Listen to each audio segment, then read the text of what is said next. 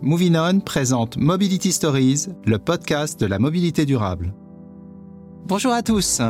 Nous revenons aujourd'hui sur la première édition des Mobility Stories, enregistrée au printemps dernier en plein confinement.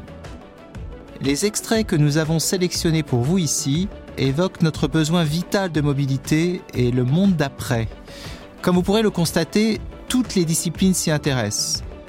Commençons par écouter Pierre-Michel Lorca, professeur de psychiatrie. Pour lui, le génie humain trouvera toujours des solutions pour nous permettre de se déplacer, même autrement. L'être humain possède dans ses qualités la volonté d'explorer son environnement, mais comme tous les animaux. Et en fait, hein, euh, euh, toutes les espèces animales et cette volonté d'explorer l'environnement est totalement empêchée à l'heure actuelle. Et on voit bien que ça contraint à maîtriser nos émotions, nos envies quotidiennes par la réflexion, c'est-à-dire nos pensées, notre raisonnement. Je ne dois pas sortir car cela est dangereux, c'est une pensée élaborée qui empêche l'envie qu'on peut avoir de se promener, de se rapprocher de nos proches et de nos semblables. Et ces éléments-là sont extrêmement en permanence très difficiles à gérer. Donc, pendant un certain temps, on y arrive et au bout d'un moment, ça devient extrêmement difficile parce qu'on est en permanence dans un état de tension entre ce qu'on ressent profondément, les sensations qu'on a par rapport à notre environnement, nos émotions et ce qu'on pense le danger, la protection nécessaire via l'épidémie. Et arriver à contrôler ces émotions et ces sensations au nom de cette idée, c'est possible un certain temps, mais au bout d'un moment, ça devient difficile. L'écart est peut-être un peu grand, mais cela m'évoque le rapport avec l'environnement. Ce n'est que depuis que nous avons des signes très visibles du changement climatique, que ce soit des incendies gigantesques, des inondations, que nous prenons vraiment conscience de l'urgence du danger. Ce parallèle vous inspire quoi? Je pense que c'est un parallèle pertinent parce que ça correspond à notre manière de fonctionner. C'est-à-dire que c'est une fois de plus la discordance entre nos sensations et nos émotions et notre réflexion. En fait, pour le monde qui nous entoure, tout le monde est capable. Alors, il y a des débats autour du réchauffement climatique, mais on voit bien que tout le monde est capable d'appréhender euh, la notion de réchauffement climatique, de d'appréhender la notion de pollution, de la notion de, de, de, de variation de notre environnement lié à l'industrie. La plupart des gens sont maintenant largement informés et c'est tout à fait possible.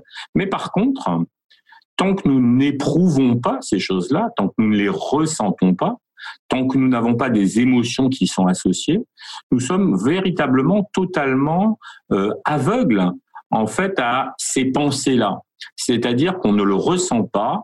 Donc en fait, ça reste une théorie. La difficulté principale, c'est comment on va transformer cette euh, expérience en quelque chose qui nous permettra de transformer le monde dans un vers un monde qui est plus satisfaisant, moins inquiétant, moins menaçant. Moi, je crois quand même beaucoup aussi à, à l'action collective. Quand on est tout seul, Bon, on change une partie de son monde, hein, et après tout, pourquoi pas, mais je pense que la prise de conscience collective dans l'organisation de nos sociétés sera probablement quelque chose qui est Enfin, dont je fais l'hypothèse que ça aura des conséquences positives pour tout le monde. Le génie humain va trouver des solutions probablement, et je ne crois pas que ça soit un excès d'optimisme, va trouver des solutions à ce problème-là et probablement que nous reprendrons notre marche tranquille vers je ne sais quoi, vers un avenir, mais probablement que nous incurverons notre marche vers peut-être des, des rivages qui sont un peu moins pollués, un peu moins dangereux, un peu moins infectés. Moi, on peut le souhaiter. Donc bon, c'est peut-être faire preuve d'optimisme. Je crois malgré tout que on peut garder le son de ce qu'on a vécu, on peut modifier les choses. Ça demande de la constance, de la collectivité et un maintien de l'engagement et essayer d'y réfléchir de temps en temps. Nous avons effectivement tous fait l'expérience de cette mobilité contrainte qui doit nous inviter à agir. Mais pour quel monde et quelle mobilité demain?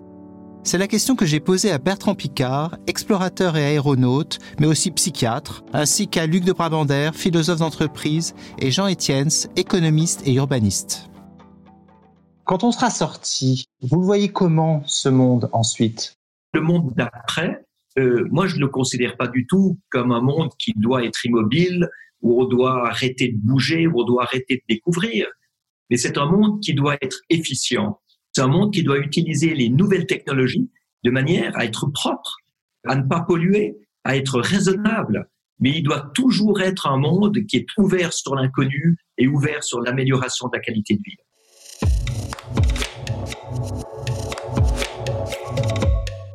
La mobilité de demain, c'est probablement euh, regarder le problème autrement, faire comme Copernic, peut-être d'autres habitudes, d'autres réflexes, d'autres d'autres manières de passer les vacances, je ne sais pas, je ne sais pas. Mais ce que je crois, c'est que la voiture ne peut plus être au milieu de la slide. Ça, j'en suis convaincu.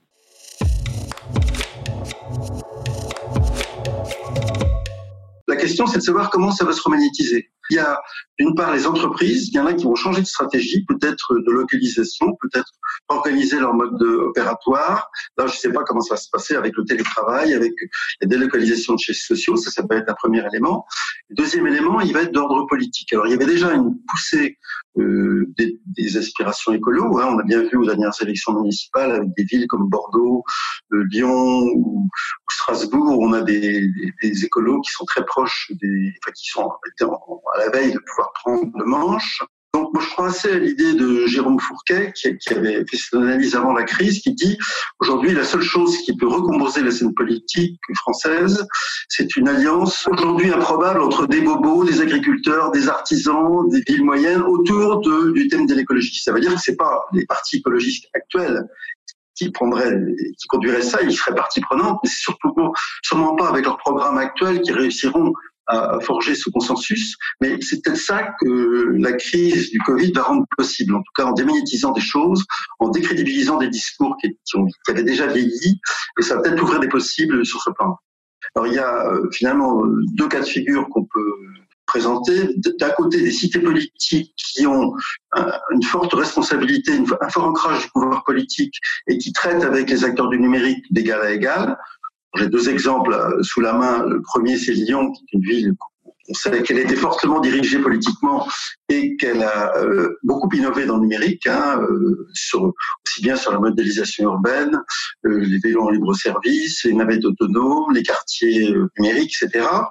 L'autre exemple, c'est Singapour, qui a fait un, large appel aux technologies numériques, notamment pour régler la logistique, la question de la logistique urbaine, une question très compliquée qui est assez mal traitée en fait dans beaucoup de villes. Et puis le contre-exemple, c'est, on va pourrait citer Phoenix dans l'Arizona, qui est une ville un peu perdue, au milieu de nulle part, et qui a quasiment fait un chèque en blanc à Google pour qu'on puisse servir de laboratoire pour les voitures autonomes, euh, puisque VMOF va déjà ouvrir un service de taxi sans chauffeur euh, au cours de cette année. Donc on, voit bien les deux, des deux options qui sont en train de se dégager et de se proposer.